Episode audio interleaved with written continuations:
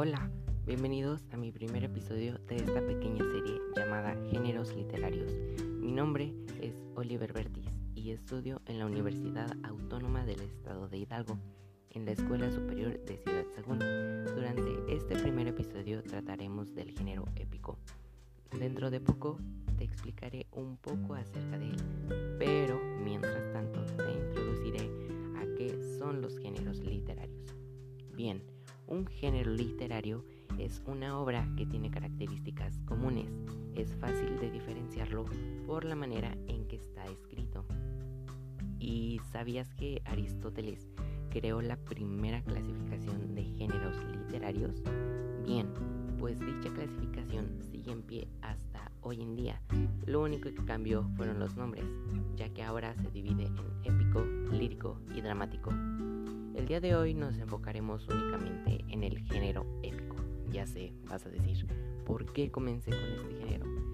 Bueno, te explicaré. Este género es bastante utilizado en el cine o en series muy famosas. Un ejemplo de ello es The Walking Dead.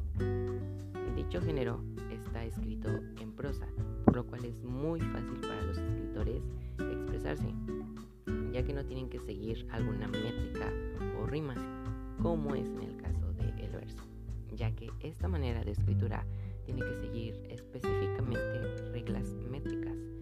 Ya sé, la escritura en verso puede ser un tanto tediosa, pero tú no te preocupes, porque hoy estamos hablando del género épico y no utiliza verso. Ahora bien, algunas características importantes que debes saber de este género es que relata sucesos de un protagonista. Estos sucesos deben de estar acorde con el contexto y la narración, ya que este género es contado mediante un narrador, o más bien con los diálogos entre los personajes. Se divide en subgéneros, como el mito que explica misterios inexplicables, en leyendas que relata historias extraordinarias de una persona o algún lugar, en etopeyas que narran acciones trascendentales de algún entorno, en fábulas y cuentos que pueden contener personajes animales y personajes animados. Son de extensión corta y con un final inesperado. Y finalmente en novelas.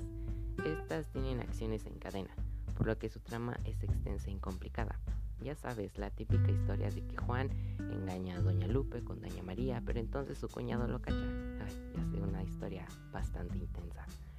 Para concluir, este género tiene un gran impacto con la vida cotidiana, ya que todos los días consumimos contenido del género épico, ya que se subdivide en géneros muy importantes, como en leyendas, cuentos y en las novelas que ves con tu comadre cada tarde.